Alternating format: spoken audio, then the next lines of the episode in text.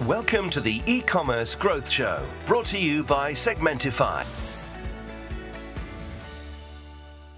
Então vamos lá, pessoal. Aqui é o Carlos de novo da, da Evolve é, para mais um episódio do e-commerce growth show. Hoje eu tenho o prazer de estar com o Cristiano Mendes. Esse cara é, é genial, incrível. História dele de company builder, empreendedor, é, fantástica.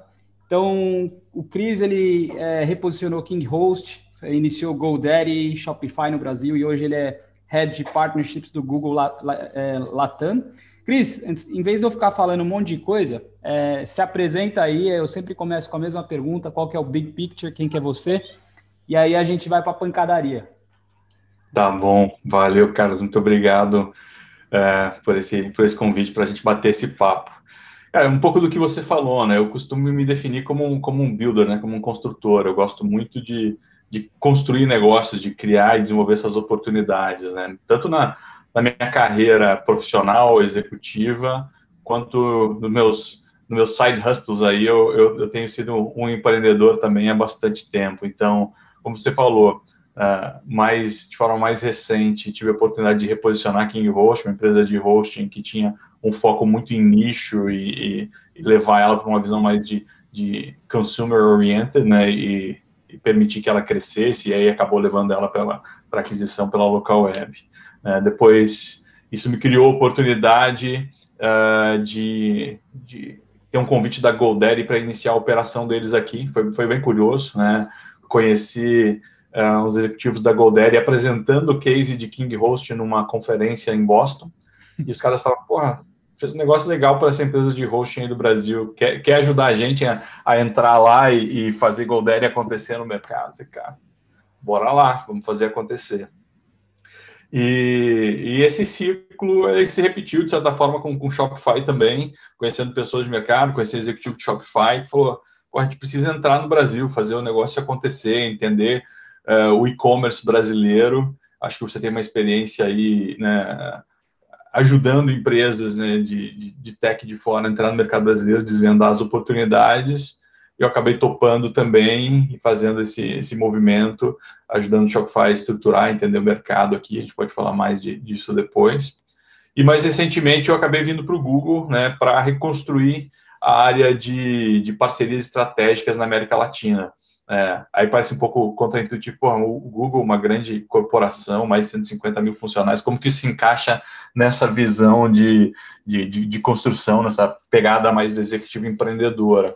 E foi justamente por encontrar e ver uma oportunidade que foi me apresentada, onde uma unidade de negócio precisava ser reconstruída, uma mudança total de estratégia, pivotou 180 graus a estratégia e precisava colocar o, a visão e, executar essa visão na América Latina, e é isso que eu tenho, que eu estou fazendo. Em paralelo, Vai empreendendo, lá.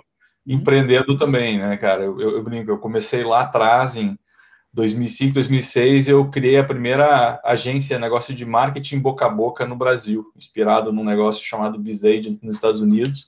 Uh, trouxe a, criei a B-Marketing no Brasil, e desde então fui fazendo várias outras coisas, Hoje eu sou também cofundador de uma HR Tech chamada Zuna. Uh, tenho atualmente uma atuação pequena lá, dado minhas outras uh, atribuições, mas participei muito do, do kickoff daquele negócio. Então, em paralelo, uh, a veia empreendedora sempre batendo forte para achar alguma coisa para fazer aí da meia-noite às seis, né? É, essa aqui era a minha pergunta. E o tempo, como é que faz? Você tem, você tem filho também? Tenho, tenho uma filha de quatro anos. É... Como é que é?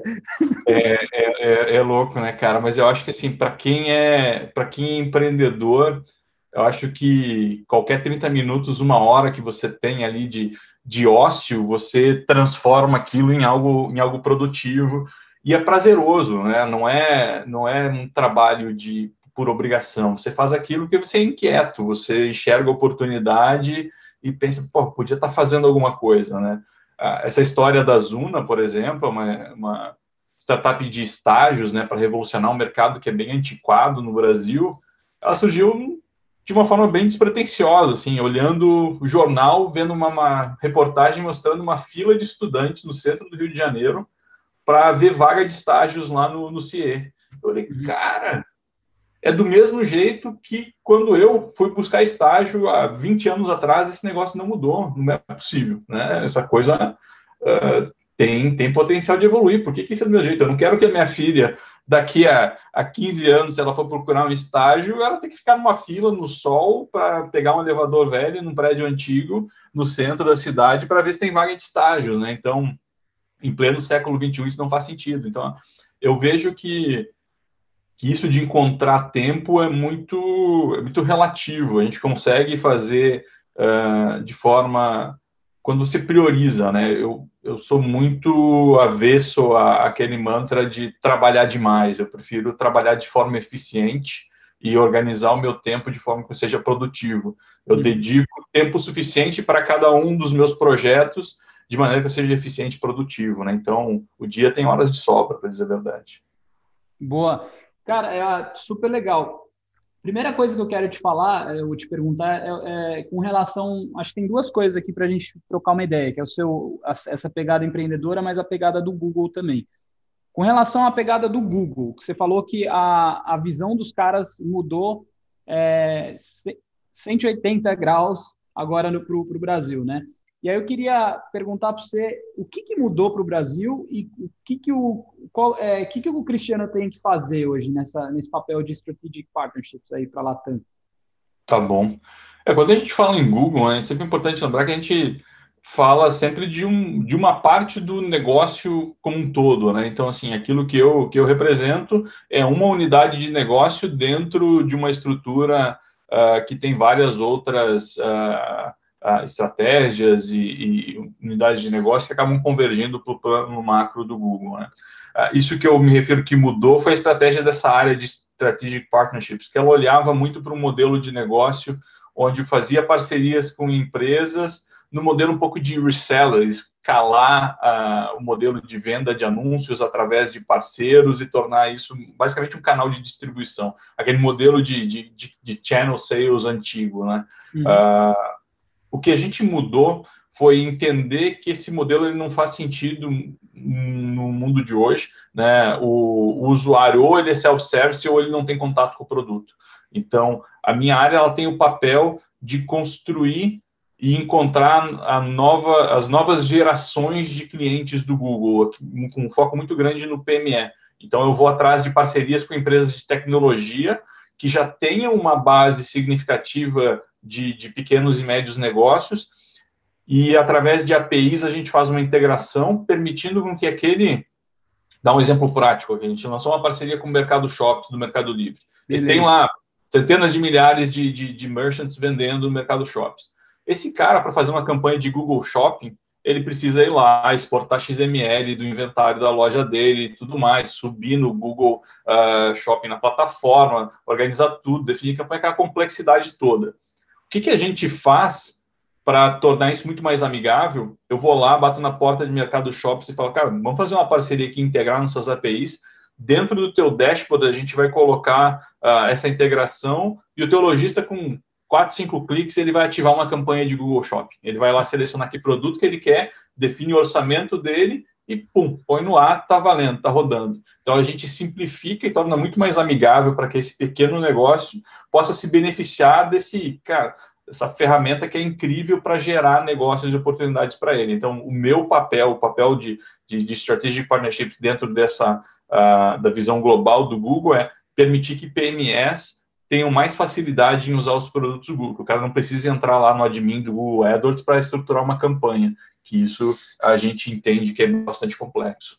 legal. E hoje, hoje o que, que, que, quais são os principais produtos oferecidos? Só por uma curiosidade, assim, entender um pouco mais vocês estão oferecendo. É AdWords, é a é, tem, Gmail? Tem a parte de textos, né? Assim, a, o foco é são os produtos de advertising, né? A gente tem os produtos de produtividade, eles estão dentro do guarda-chuva de Google Cloud, que acabam sendo coisas separadas dentro uh, da nossa visão.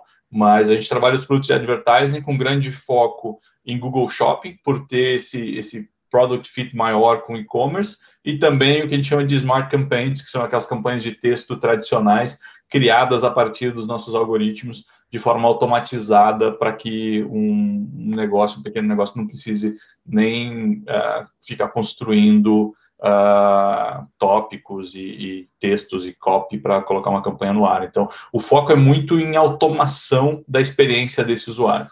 Boa, super legal. E hoje, assim, cara, é... então você busca, digamos, por essas grandes e médias, com, com esses grandes conectores, né? Com, com empresas, eu, eu, presumo, como Mercado Livre, Mercado Shops, sei lá, são empresas de pagamento, que estão conectados com, com, esse, com, essas empresas PMEs. E qual que é, é o, não precisa entrar no detalhe, mas o seu target, assim, tipo, o que, que você tem que fazer é, é, em termos de target de, de, empresa? Qual é o objetivo? É um objetivo de um ano, três anos, cinco anos? Qual é o horizonte que vocês estão olhando? O target, você pode comentar um pouco também? Sim. A gente olha num horizonte que chega em torno de cinco anos e o, o objetivo é aumentar a, a penetração do produto de Google Shopping no segmento de PME. A gente tem dois lados para isso, quando a gente entende. Um é a educação do consumidor, a gente, quando, enquanto consumidor, buscando no Google um determinado produto e você vê aquele carrossel de shopping com as ofertas e entender que aquilo é um caminho, uma possibilidade para você fazer a compra daquele produto. E o outro lado que é, eu diria, o, o, a possibilitar que o produto apareça lá. Então, eu trabalho muito mais nessa parte da infraestrutura em possibilitar que o produto apareça lá. Uh, buscando essas parcerias com players de e-commerce pelo fit maior, por exemplo, com Vetex, Loja Integrada, Mercado Shops, olhando para os players dentro desse cenário uh, de plataformas de e-commerce para ajudar esse pequeno negócio a crescer. Porque o entendimento que a gente tem, e de novo, pela minha experiência lá atrás, desde GoDaddy, quando a gente olha para o mercado de PME, uma, uma falha que eu, que eu entendo que existe, ou uma lacuna que existe nesse processo todo, uh, as plataformas, elas vendem a plataforma, vendem a, a sua presença online. Mas se você não, não tiver mecanismos que gerem tráfego para aquela, aquela presença online, para aquele website, para aquela loja, o cara não vai vender. É diferente de você abrir uma loja física em uma avenida movimentada que tem um fluxo que passa na frente. Você ter uma loja pode ter zero visitas, a, a não ser que você haja de forma intencional para criar isso. O que a gente busca, então, é gera valor para a plataforma, porque eu faço com que o usuário, o cliente dela, tenha mais sucesso. Eu gero valor para esse cliente, para esse merchant, para esse lojista, porque ele passa a ter venda, ele passa a ter conversão. E a gente acaba gerando, obviamente, valor para o Google com esse investimento novo em, em marketing que acaba sendo feito por esse usuário. Mas o foco, quando a gente olha, quando você me cara, qual é a estratégia? A estratégia é fazer com que as pequenas e médias empresas sejam bem-sucedidas. Eu não faço nenhuma parceria se durante o meu processo de integração, onde a gente faz business case, a gente roda MVP, a gente faz piloto, não demonstrar que eu tenho um, um, um ROAS, um retorno do investimento uh, em advertising positivo para aquele pequeno negócio. Se nos pilotos, nos testes, mostrar que o, que o, o não é satisfatório, quando eu falo satisfatório, pelo menos acima de 3, uhum. eu, a gente suspende, analisa aquilo de novo, coloca um, um olhar diferente para entender o que a gente pode fazer melhor aqui para melhorar esse retorno de investimento, ou faz sentido continuar essa parceria ou não. Então, assim, uh, o Prisma sempre, o, o, meu foco principal é, é lá na, na, ponta, naquele merchant, naquele lojista, aquele pequeno. É, eu entrego o valor para esse cara, porque não adianta eu satisfazer a minha busca de valor de Google ou só do parceiro, se eu não entregar valor para o PME, esse negócio não é sustentável, ele não se mantém no longo prazo.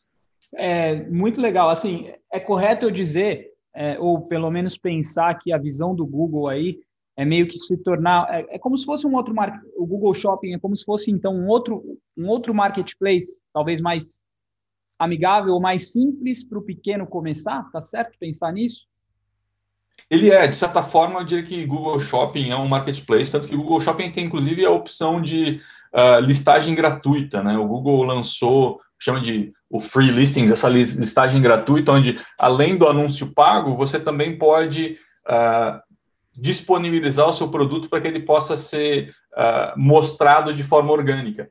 Então, assim como você faz o SEO de um, de um site para o conteúdo, existe o SEO para shopping. Então, quando você entra na busca do Google, clica na aba shopping e procura um produto, uh, por exemplo, uma camiseta, vão, vão ter as listagens pagas que aparecem no topo, assim como na, na, nos anúncios uhum. de texto, E embaixo tem as listagens gratuitas, as listagens orgânicas, onde o usuário, a única coisa que ele precisa fazer é atingir os requisitos mínimos da listagem, e aí, claro, ele não, não tem a garantia de que ele vai aparecer, porque é orgânico, é basicamente aquele ranqueamento, assim como você ranqueia seu website na, uh, na busca.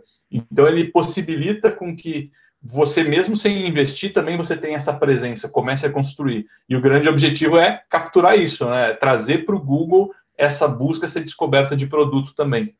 Então, mas essa busca, legal. Essa, o que você está me falando é, você tem a busca paga, o orgânico é quando aparece aquela foto do produto ali? Os dois aparecem a foto. Se você buscar, fizer uma busca no Google por uh, um tênis, vão aparecer opções uh, pagas na página principal mas tem uma aba específica de shopping dentro da busca. Então, aparece no topo os pagos e abaixo dos pagos o, o orgânico, que é essa listagem onde o usuário não está pagando nada para aparecer, mas ele já consegue gerar venda. Então, de certa maneira, pode ser visto como um, como um marketplace, mas ele também adiciona valor para a marketplace, que marketplace também aparecem naquela listagem. Então, eu diria que é um, é um canal de aquisição né, para é. esse para esse usuário, para esse lojista. É, na verdade, é, é, é um começo de jornada ali, né? Que o cara pode ser estratégico para os tipos de produto que ele vai listar ou vai, vai, vai colocar para ele entrar no marketplace, ele entrar num, sei lá, direto para o site, entendi. Sim. Incrível. É, falando um pouquinho de, de tendências dos estudos que a gente é, que você me mandou, Vamos falar um pouquinho de tendência que você está vendo aí no, no, Brasil, o que, que aconteceu na pandemia. É, você pode comentar um pouco, Cris? Você lembra de alguns, algumas, algumas coisas? Posso sim. Eu, eu acho que é, o que a gente vivenciou, e aí eu, eu diria que eu comecei a pandemia do outro lado da mesa, né? No começo da pandemia eu ainda estava em Shopify, e eu lembro muito bem uh, com, com uma operação global da Shopify, a gente começou a enxergar já na Ásia o impacto da pandemia e repensou a atuação do negócio de e-commerce já lá em, em, início de janeiro, fevereiro do ano passado, uh, a gente viu muito rápido essa transformação uh, do varejo, a necessidade de uma mudança, a necessidade de repensar o negócio, até mesmo de plataforma de e-commerce. Então, num primeiro momento, você tem o impacto e entende o que, que eu faço para ajudar o meu lojista a continuar vendendo? E aí você está pensando só naquele lojista que está online. Né? O, o que a gente viu nessa primeira fase de transformação, né, nessas tendências que começaram a acontecer, foi a plataforma de e-commerce, quem está vendendo online precisa pô, preciso criar mecanismos de, uh, de entrega mais eficiente, de permitir in-store pickup, ou, o que chama aquela entrega na, na, na, porta de casa, o curbside pickup, enfim, uhum. esses elementos começaram a aparecer. Uh, a venda através de gift card potencializada para que você pudesse fazer uma, uma venda hoje, capturar receita, mesmo que você fosse fazer uma entrega futura de produto para garantir que o negócio continuasse sobrevivendo. Eu diria que essa foi a primeira onda. O que a gente começou a ver, e aí olhando aqui para o Brasil uh, de forma bem acelerada, foi quando, naquele momento, naquelas fases de incertezas, os governos, os municípios uh, decretando fechamento de comércio, a gente teve algumas uh, iniciativas de lockdown em regiões onde o comércio fechou por completo um, uma necessidade de olhar para quem não era digital, para o cara que estava no, no, mundo offline e passou a não ter nenhuma opção de, de vender o produto dele. Então, uh, Aí começaram a surgir algumas coisas que você via em fachada de loja, cartaz feito à mão, o cara dizendo que estava vendendo para o WhatsApp, colocando o contato para tentar uh, criar mecanismos para continuar vendendo. Né? Então, ele teve um impacto direto na receita dele, fechou as portas, tinha que pagar funcionário, o aluguel continuou chegando, tinha fornecedor para pagar e o cara precisou se reinventar. Nesse momento, eu, eu vejo que começou aquela fase de pelo menos em grandes empresas, eu já estava no Google nesse momento de como que a gente, como uma grande plataforma, consegue ajudar esse cara. Né? Então, surgiram várias iniciativas para digitalizar o pequeno negócio, né? foram feitas parcerias, alianças, uma, uma, uma união muito bacana de várias empresas para oferecer ferramentas, subsídios, plataformas de e-commerce de forma gratuita, a gente como o Google fazendo ações para gerar tráfego para esse cara. Porque no outro lado dessa, dessa relação, o consumidor precisava continuar comprando. Uhum. O cara precisou continuar comprando o, os alimentos dele, o supermercado não fechou, mas as pessoas tinham, por exemplo, um medo muito grande de sair de casa no começo da pandemia, tinham restrições de horários e tudo mais.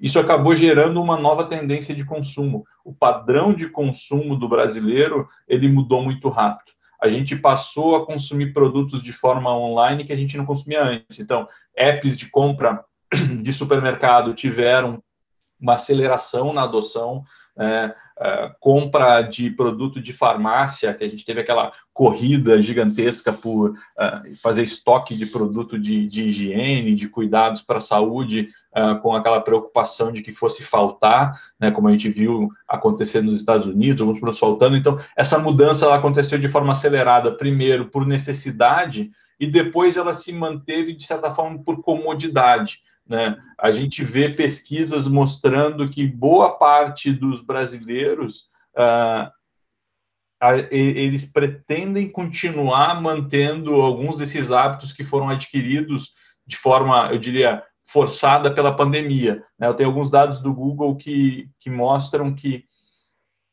a maior parte pretende continuar comprando online. A gente tem uma pesquisa que mostrou o que, que você faria, qual que, como você pretende continuar consumindo numa realidade pós-pandemia? A uhum. gente tem aí que pelo menos 49% das pessoas pretendem continuar fazendo ou total ou parcialmente suas compras online, compras de, de supermercado, de farmácia, uma realidade que não existia no mundo pré-pandemia, era uma coisa muito incipiente, né, a entrada dessas, dessas plataformas aqui, o que acelerou. Né? A gente viu, obviamente, algumas categorias tendo um aumento de representatividade que não existia, mas eu, eu, acho que isso é um pouco transitório, né? Quando a gente olha higiene pessoal, uhum. produtos de limpeza, aquilo foi aquela, aquele, é, aquela compra por, por, por medo, né? Pela necessidade do momento, isso tende a estabilizar um pouco, mas o levar essas compras para o online e se manter, ela, ela continua. Então, a gente olha, tem um dado bem recente aí da, da Associação Brasileira de, de, de, Comércio Eletrônico, que mostra que o Brasil, pela primeira vez em 2020, passou dos 10% de representatividade do comércio eletrônico nas vendas totais do varejo. Em alguns meses, em novembro, chegou perto de 15%. E aí agora a gente está vendo as notícias aí da China, que na China o, o comércio eletrônico ultrapassou uh, o, o, varejo tradicional. Então, algumas dessas tendências, uh, elas vêm para ficar, elas nos forçaram a evoluir e amadurecer. Né? Dentro de uma dessas pesquisas que o Google fez, a gente tem aí o, o, depoimento uh, de um executivo da RAP que fala que o que eles esperavam de representatividade no setor de farmácias dentro do app deles para três anos, foi atingido em seis meses ano passado. Então, são mudanças de consumo que a gente pretende uh, e precisa ter um, um olhar bastante crítico para separar o que, que, é sazonal, o que, que foi necessidade e o que, que cria um hábito mais permanente, mas existe uma realmente uma tendência muito grande aí. Cara, é, você falou muita coisa muito interessante, assim. É, eu tenho o Eric, ele é um amigão meu aqui, eu vou chamar ele para fazer uma pergunta. Ele trabalha com tecnologia, é, fez marketplace da, da Cirela, enfim. Eric, você tem a voz, garoto.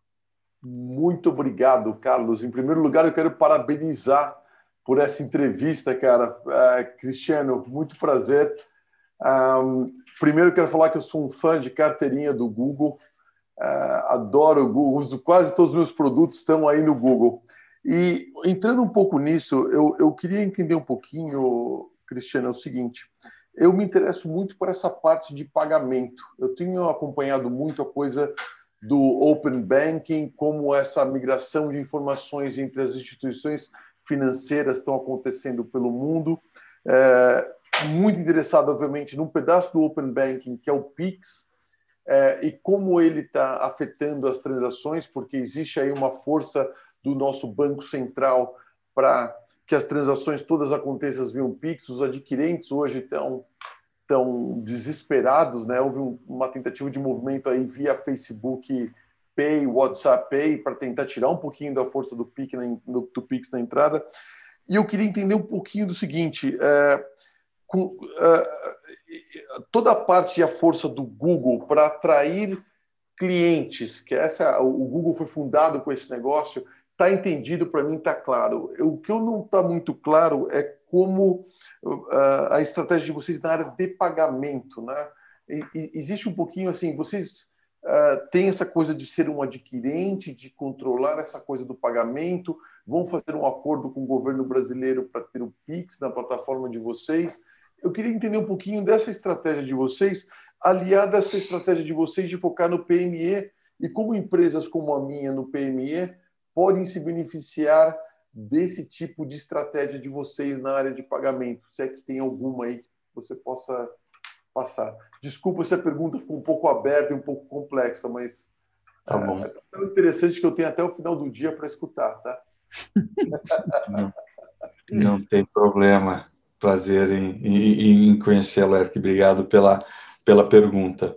Realmente, o, o Google ele tem uma, o seu produto chamado Google Pay, né, que é a plataforma que engloba as iniciativas de pagamento do Google, mas com uma visão muito mais de wallet, né? Eu não tenho propriedade para falar sobre os planos do Google no setor de pagamentos. Eu sinto muito frustrar aí o seu interesse nesse segmento de open banking e de e, e Pix e, e, os caminhos para isso, mas eu diria que uh, é um, é um cenário onde a gente enxerga hoje, todas as empresas elas enxergam oportunidade, né? Eu, eu, brinco que as fintechs querem todas virar marketplace e todos os marketplaces querem virar fintech, né? Então, a gente está vivendo um, um, momento muito único no, no mercado brasileiro. Eu conversava ontem com o um executivo de uma, de uma grande empresa de, de, de marketplace, de um hub de, de enablement de, de marketplace, e era justamente essa a leitura, né? A gente vê todo mundo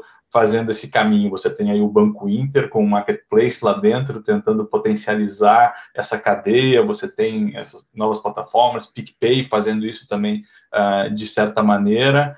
Uh, e, e, o caminho inverso também. Né? Você olha grandes players evoluindo o seu portfólio de produtos de pagamento, Mercado Livre, com Mercado Pago e, e, todas as empresas aí a gente acaba vendo esses anúncios, as, as notícias nesse crescimento. Uh, mas infelizmente eu, eu, não tenho muita propriedade para evoluir no assunto de, de, Google Pay.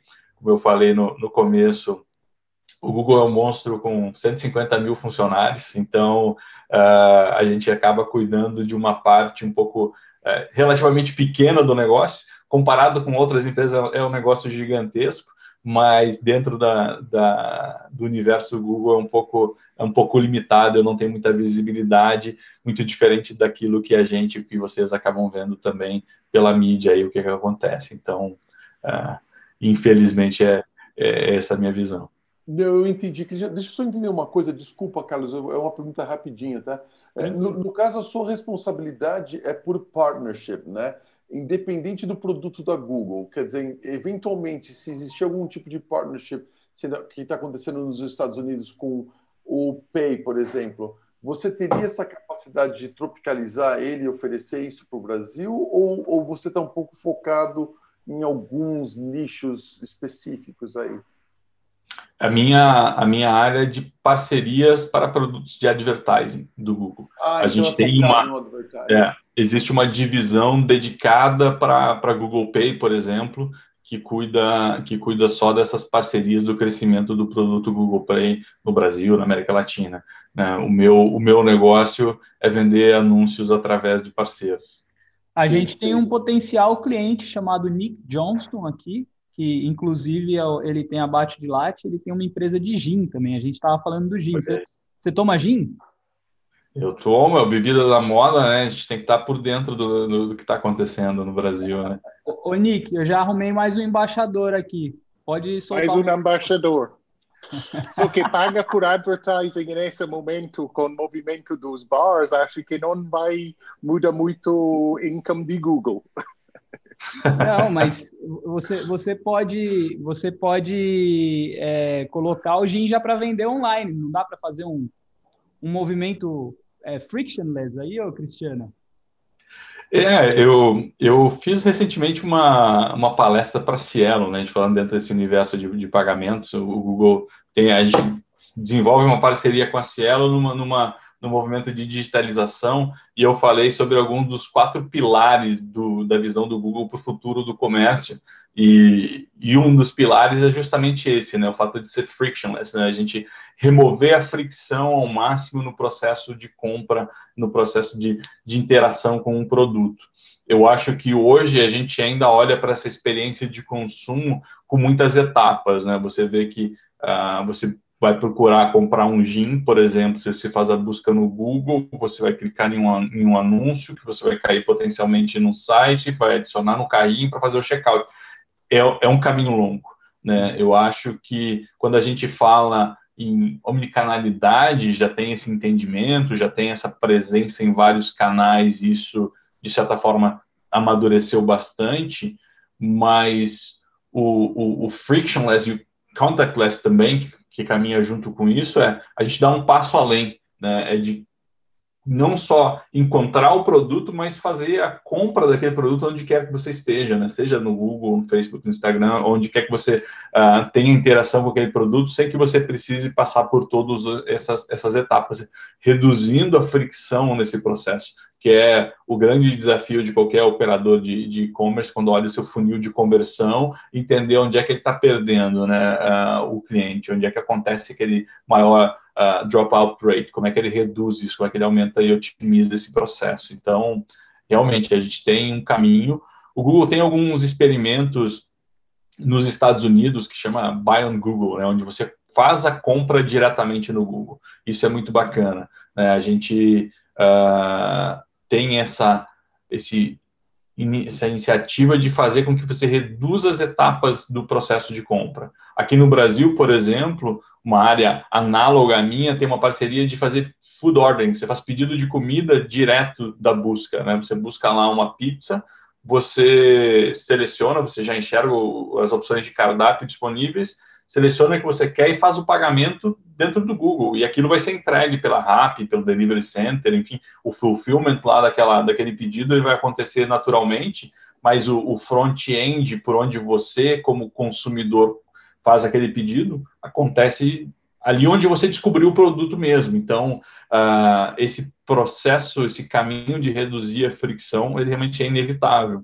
E aí a gente acaba entrando na, nessa numa outra frente, quando a gente volta um pouquinho para e-commerce, que é o, o, headless commerce, né? onde uh, a gente evolui para um modelo onde plataforma de e-commerce é muito mais infraestrutura de, de, de fulfillment, de gestão, de, de, inventário, de conexão com essas múltiplas frentes e menos o storefront, menos a, a, a sua lojinha ali, porque o, você está vendendo por múltiplos canais. Você está vendendo através da busca, você está vendendo no Instagram, você está vendendo no Facebook, você está vendendo no Marketplace, e a plataforma se torna muito mais um, um hub de fulfillment e gestão para que você consiga fazer tudo isso de maneira super eficiente. Então, acho que a gente está evoluindo bastante rápido nesse caminho também.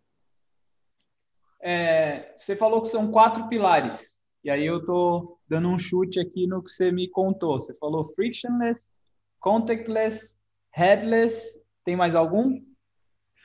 Tem a personalização e que está muito junto com o último, que é, que é de Big Data e, e AI. Quando a gente fala em personalização, é, é, é, a personalização da experiência de compra. Né? O usuário, e aí começa desde o do anúncio, que obviamente a gente é muito evoluído já nesse sentido, em qualquer plataforma de advertising você tem aquele anúncio bastante segmentado, mas você como consumidor, cada vez mais quer ver uma oferta que seja relevante para você. Você quer entrar na loja, uh, mesmo que seja uh, o e-commerce que você costuma comprar, aquele e-commerce tem seus dados, tem seu histórico de compra, você quer ver ofertas que façam sentido para você. Então, essa personalização do processo de compra. E isso caminha muito junto com, com, com AI e com Big Data, por mais que isso pareça ser um assunto batido já, é, as empresas, de um modo geral, elas não fazem um uso muito eficiente da quantidade de dados que elas têm disponíveis dos seus clientes. Então, é, é você olhar para dentro de casa, para toda aquela informação que você tem e entender como que você personaliza essa experiência de consumo, como que você torna o seu produto mais relevante. Essa é uma das frentes. Em outras frentes, você pode usar essa experiência de personalização de dados, por exemplo, usar Big Data, usar AI para otimizar a experiência de entrega. Um grande desafio. Você tem uh, um volume grande de entregas, você precisa otimizar rotas e, fazer esse cálculo para de maneira que você consiga atingir, uh, entregar o maior número de produtos no, no menor espaço de tempo. Hoje a gente tem no mercado de e-commerce, mercado consumidor, isso já chegou no Brasil de maneira muito forte, a ansiedade do consumidor é um fator muito importante. Né? Uh, o mercado todo ele tenta fazer a entrega do produto no menor prazo possível. Aquilo que a Amazon criou já de forma cultural, que é o two-day delivery, quando você olha nos Estados Unidos, e hoje same-day delivery, a expectativa das pessoas, a gente vê, obviamente, grandes players brasileiros de varejo também trabalham muito forte nesse sentido, mas o pequeno negócio também precisa conseguir fazer isso para se manter competitivo, para ele não perder a venda dele se ele vende um produto, por exemplo, que é, um, que é comoditizado para um grande player. Então, as plataformas elas necessitam se adaptar e entregar ferramentas para que esse, esse pequeno varejista aí que está vendendo online ele consiga também oferecer uma experiência de, de entrega em dois dias, por exemplo. Uh, eu acho que essa é uma das frentes aí, obviamente que o, o Google tem produtos em áreas diferentes, quando a gente fala de Big Data, AI entra um pouco mais na área de cloud, das plataformas que o Google oferece para ajudar, mas eu não acho que isso seja o trabalho do pequeno negócio, eu acho que isso seja o trabalho das plataformas que servem o pequeno negócio ter o, o, a solução pronta, né? Porque o pequeno ele não tem a menor condição de desenvolver nada disso e conhecimento, ele precisa que, que aquilo seja entregue pronto para ele para ser competitivo. E, e para você, qual que é o maior? É, porque assim, está vendendo é, uma solução para, vamos chamar, ajudar esses pequenos a ter visibilidade. E qual que é o maior desafio, então, hoje, dos pequenos, não teu? É, educação? É, o que, que é que esses caras penam para uh, para ter essa é, visibilidade, para estar tá transformado digitalmente? É, é, educação, né? E, e isso é, é, algo que mesmo em uma, em uma empresa como o Google, a gente olha para os mercados, os mercados são muito diferentes, né? Gente, o mercado norte-americano, naturalmente, talvez por um acesso maior à informação, ele tem um, um, um público PME um pouco mais preparado e com mais conhecimento sobre o produto. Quando eu falo aqui de Google Shopping, quando eu tenho essa conversa com o parceiro, a gente sempre precisa incluir um pilar de educação no meu desenvolvimento do plano de go-to-market porque eu preciso, antes de dizer, olha como é fácil fazer Google Shopping aqui nessa plataforma que você usa, eu tenho que dizer para o cara o que é Google Shopping e por que, vale a pena ele fazer Google Shopping. Então, o, o pilar de educação, que chama, no marketing vai chamar de educação de categoria, ele é muito importante no Brasil e precisa dar um passo atrás. Então, existem diversas iniciativas aí, como o Google e tantas outras empresas fazem. O Google tem um, um projeto muito legal que é o Cresça com Google, né, onde trabalha justamente o pilar de educação para, para os empreendedores individuais, para os pequenos negócios, onde curso, capacitação, treinamento, não só em, não só em Google, tá? A gente está falando aqui de um, de um modo geral, é capacitação do empreendedor, do pequeno negócio, para gerir o seu, o seu negócio. E tem que sempre lembrar, né, quando a gente está do, do lado de cada plataforma, assim, algo que eu sempre fiz, GoDaddy, Shopify, é sair da, da sua zona de conforto, sair da sua cadeira, da sua mesa, ir lá dentro de um ponto de venda, ir lá e, e olhar como que um, um, um, pequeno negócio opera o dia a dia. Às vezes é uma pessoa, duas, e o cara tem inúmeras funções. E se a solução que você entrega ela não for fácil de usar, realmente fácil de usar, a adoção ela se perde no, hum. nos primeiros minutos. Então, é simplificar ao máximo isso e educar esse consumidor. A gente tem esses dois grandes desafios. Né? No Brasil, na América Latina, a gente ainda tem uma cultura muito forte de do, do, faça por, por mim, né? Aquele do it for me ainda ele é bastante. É, era isso que eu ia te falar, cara. Na é, cultura brasileira, né? Muito, né? O, o, é, tipo assim, você vê Dinamarca, você fala, pô, país rico, mas o cara constrói a casa dele. Tipo, ele não manda ninguém é. pintar, né? E no Brasil as pessoas têm isso. É, é, isso é um ponto cultural que um polonês me falou. Falou, cara, eu tentei vender plataforma de e-commerce e me ferrei. e os caras é. não querem um autosserviço, né? Eles querem uma agência que vai fazer para eles. É um ponto super interessante cultural isso. É, legal.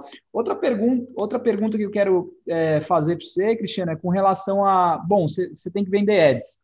E, e, como é que é? Porque no Brasil a gente é, é meio que com relação ao presente e futuro do marketing. A gente vê essas, essas grandes plataformas de, por exemplo, TikTok chegando com força, né? Instagram muito forte, WhatsApp muito forte. Então, você aí no papel de Google, vendo que as pessoas têm uma relação forte com essas mídias, é, como é que é esse? Porque eu acho que tem também a ver com ser frictionless, né? Já que muita gente talvez está digitalizada e fazendo negócio via WhatsApp, eu estou falando bem mesmo de pequenos empreendedores, uh, tem alguma relação para você desse canal para fazer negócio, para ajudar na educação? Você pode comentar um pouco sobre isso? Sim. É, dentro do, do advertising, os canais eles são complementares, né? Eu acho que a gente nunca vai posicionar um produto ou uma solução como sendo a, a única ou a, solução, a melhor solução que um, que um negócio deva adotar, né? É, quando a gente parte dessa premissa, desse entendimento, entendendo a complementaridade e o papel de cada uma das, dessas plataformas no, uh, no investimento. Obviamente, quando a gente está falando de um pequeno negócio, é muito mais simples, é diferente de você falar de uma grande empresa que tem uma agência que vai fazer um plano de mídia, vai ter um investimento por cada um desses canais e tudo mais, cada um com uma estratégia e objetivo uh, distinto. Para o pequeno, o que a gente busca posicionar é mostrar a relevância e o tamanho daquilo que a gente oferece em termos de retorno para o investimento que ele faz, uhum. né? de forma muito transparente com esse, com esse usuário. E é uma decisão, obviamente, dele optar por qual canal e para para cada negócio pode ter um, um resultado diferente. Então, uh, se você tem uma uh, construiu uma base grande de seguidores no, no TikTok e, e, você consegue monetizar isso com investimento baixo, fantástico, né? Não, ninguém vai dizer para você, cara, para de fazer isso e vem gastar, investir dinheiro aqui comigo, se você já consegue capitalizar e monetizar em cima disso. A grande questão que acontece muitas vezes é que você não consegue transferir aquela relevância para fora daquele canal. Perfeito. E aí perfeito. você tem o, o, o, papel que eu falo, e isso é, é, algo que eu falo muito antes de fazer parte do Google, lá na, na, na GoDaddy ainda a gente discutia muito isso, é quando você cria esse, esse brand awareness, o Google acaba sendo um, um ponto onde converge isso, porque em algum momento você vai buscar. Você uhum. criou aquela, aquele, aquele resquício de marca, aquela lembrança que você pode ter sido impactado no TikTok, no Instagram, no Pinterest, não importa o canal, mesmo que você não tenha feito a interação de compra diretamente por lá, em algum momento você vai cair no Google e vai fazer aquela procura e vai ser impactado pelo produto. Então é muito mais uma questão de cobertura disso, porque uhum. quando a gente olha para as mídias sociais, tem toda a questão também de, de ser muito dinâmico, de ser muito rápido, o próprio consumo ele precisa ser muito impulsivo. Então, se o teu produto ele não for um produto tanto de impulso de compra, de consumo, uh, talvez você perca aquele time se ficar focado só naquela única plataforma. Então, é um pouco de pensar de maneira mais abrangente nesse, nesse universo. Eu, eu acho que é o papel, uh, o nosso papel, o papel como Google, das plataformas, de educação. De novo, a gente acaba sempre voltando para aquele ponto, é mostrar uh, por que, que vale a pena fazer isso, como que o, o consumidor ele se comporta, como você uhum. tem que olhar para o seu negócio, de, de, tentar capturar a oportunidade uh, aonde ela estiver. E aí, de novo, sempre entregando relevância para quem está buscando também, para que faça sentido aquele processo de, de consumo.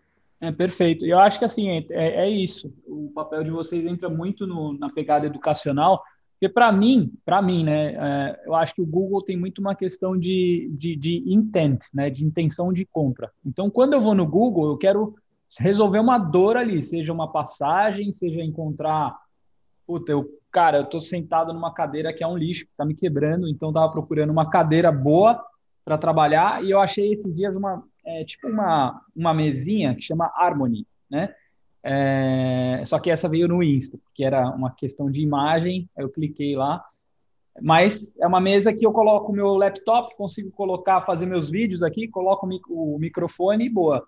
Mas o Google entra muito com a questão de intenção de compra, resolver, eu acho, né? É resolver uma dor naquele momento e você já está na, na, na, cabeça do consumidor, né? Então é, pô, super legal. Pô, Cristiano, acho que é muito, muito rico o que você vem falando. A gente tem mais, vai, cinco minutos que a gente tem mais coisa para fazer, mas até agora você cobriu coisas incríveis. O Eric tem que sair. Obrigado, Eric. Ô, Nick, você que está na, nas trincheiras aí, você que fez abate de latte, acho que isso é uma, uma oportunidade. Você está com o negócio do gin também. É, você quer fazer alguma pergunta? Ah, vamos, vamos contribuir aqui, trazer umas visões diferentes, fazer umas perguntas, trocar uma ideia. Sempre legal. É, eu sempre interessava muito a visibilidade do, do brand awareness. E desde que começamos Bacho, 10 anos atrás, tivemos um Instagram no primeiro dia da loja. Aquela época era a Foursquare era muito ativa como check-ins. Depois migrou para Facebook um, visits e depois virou Google My Business check-in, é, reviews. Sim. E, e todo esse evoluiu muito. E, e, nós vemos que até os reviews de 10 anos atrás, hoje ainda estão válidos, porque a cliente que quer ver a loja de Oscar Freire busca bate de latte Oscar Freire e vê, putz, tem 10 mil reviews no TripAdvisor.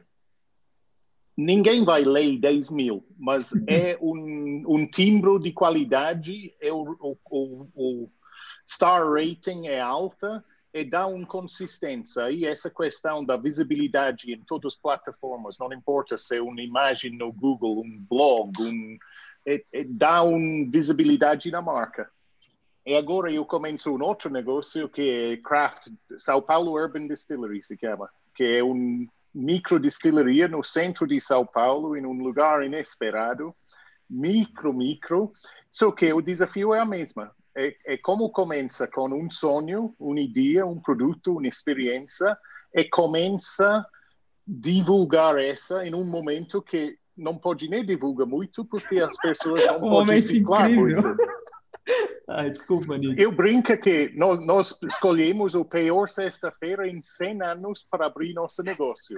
Era março ano passado. Nós não conseguiríamos zecar a sexta-feira que Dorian fez o lockdown, mas preciso olhar o copo meio cheio. Nós tivemos o speakeasy mais exclusivo do mundo por sete meses, sem cliente nenhum. É verdade, põe exclusividade nisso, né? Absolutamente. Não, mas comprovadamente o mais exclusivo speakeasy do mundo. Até que ela é escondido em New York, não tem zero clientes.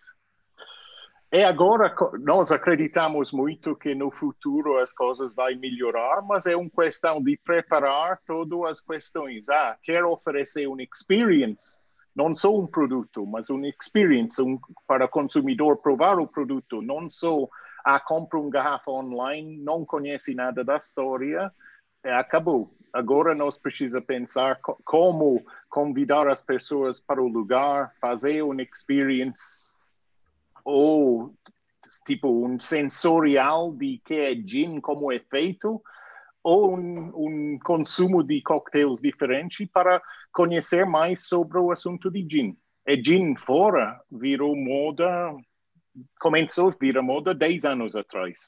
Em Brasil, acho que tem três ou quatro anos que está subindo muito, mas ainda o conhecimento do público é bastante básica.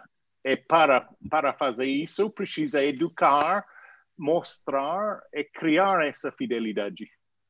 É, hoje estamos um pouco nessa, coloca sementes digitais em todos os cantos, e, e coloca água e espera que cresce. É, o que você tocou num, num, ponto super importante, né, que é o, o social proof, né, o, o poder que, o, que, os reviews têm. Ah, no exemplo que você trouxe de, da sua loja na, na Oscar Freire, ah, ele tem um, realmente um, um, papel muito fundamental e a gente olha para isso, se de fazendo um produto que que para a gente, como o Google, tem um poder gigantesco, que é o Google Meu Negócio, uh, um produto gratuito que qualquer empresa, qualquer negócio independente do tamanho pode se beneficiar dele e, e potencializar a sua, uh, as suas vendas, uh, as suas oportunidades.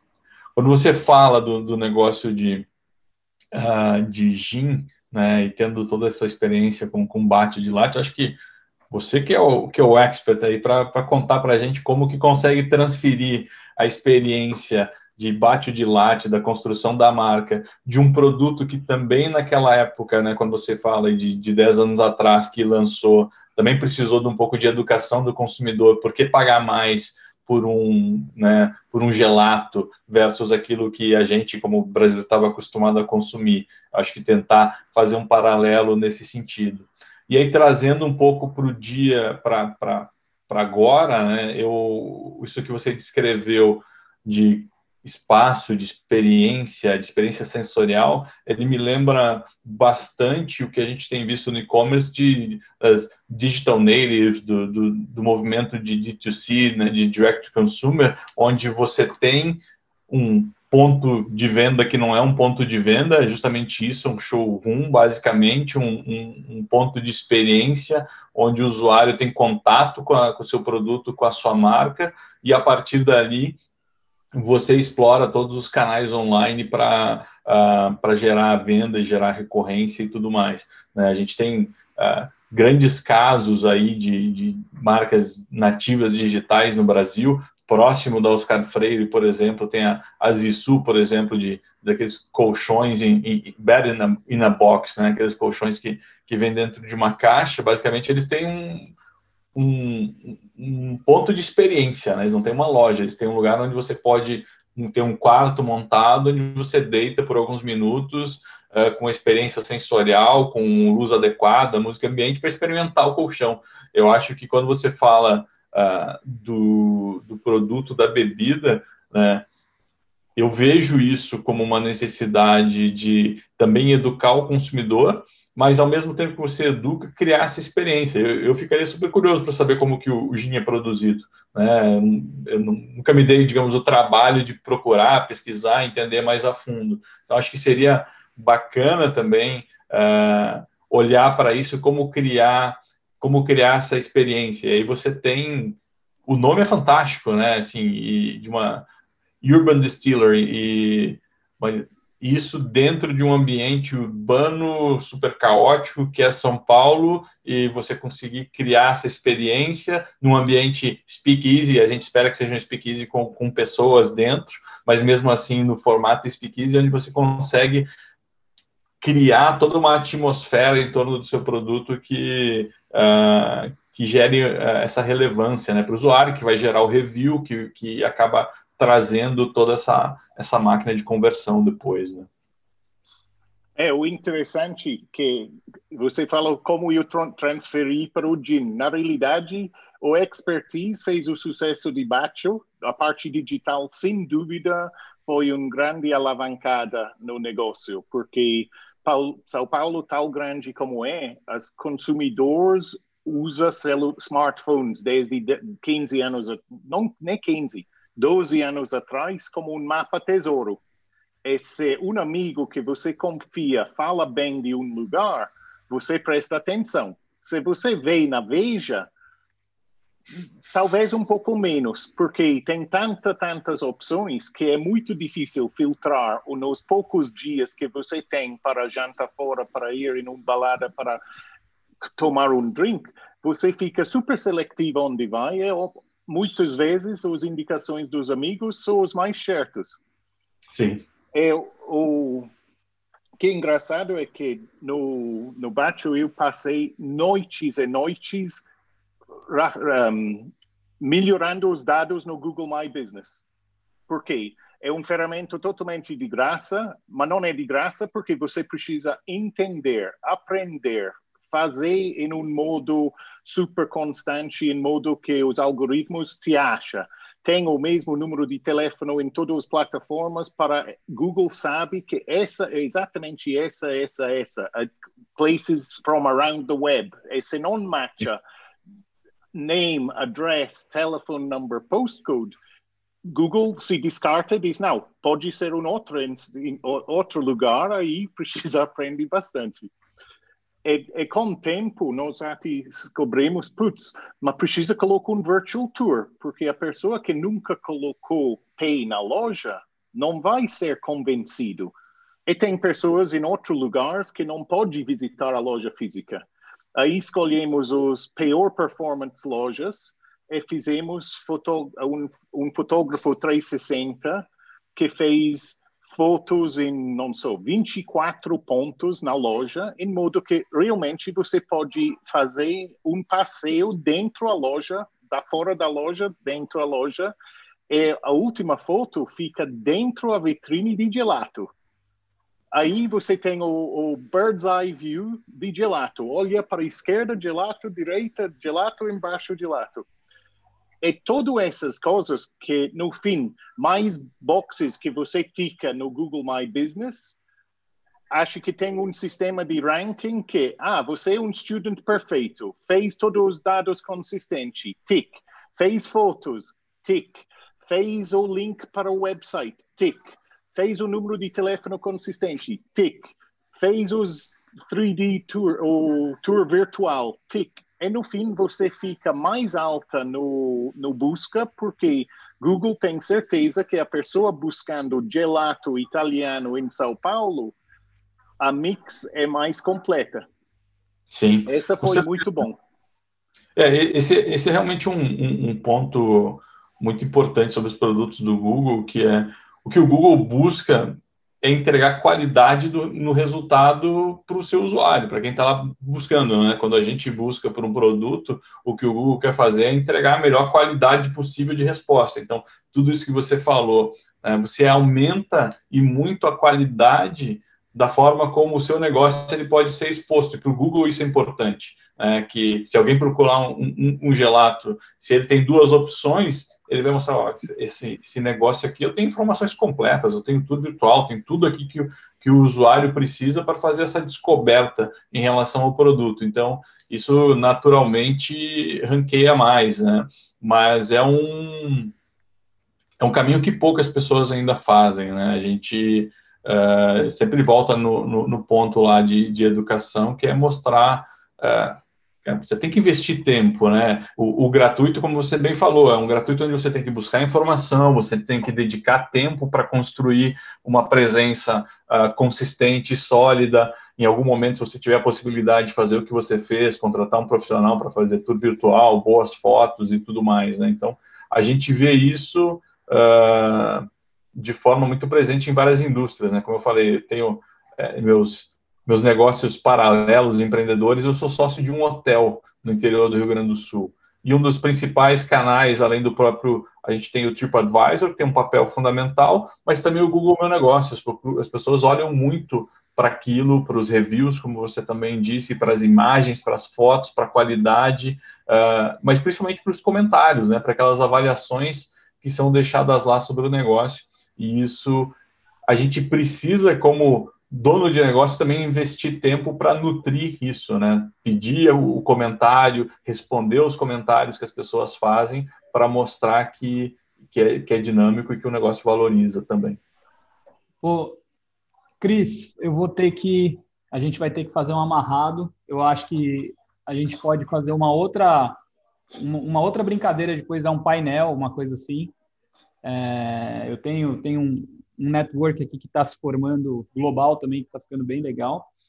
E eu queria te agradecer demais, acho que você gerou uns insights muito valiosos para a comunidade aqui do, do pessoal que assiste o e-commerce Growth Show. Então, muito obrigado. É, e é isso, a gente faz um follow-up em breve, tá bom? Valeu, muito obrigado, Carlos. Obrigadão, cara, foi excelente.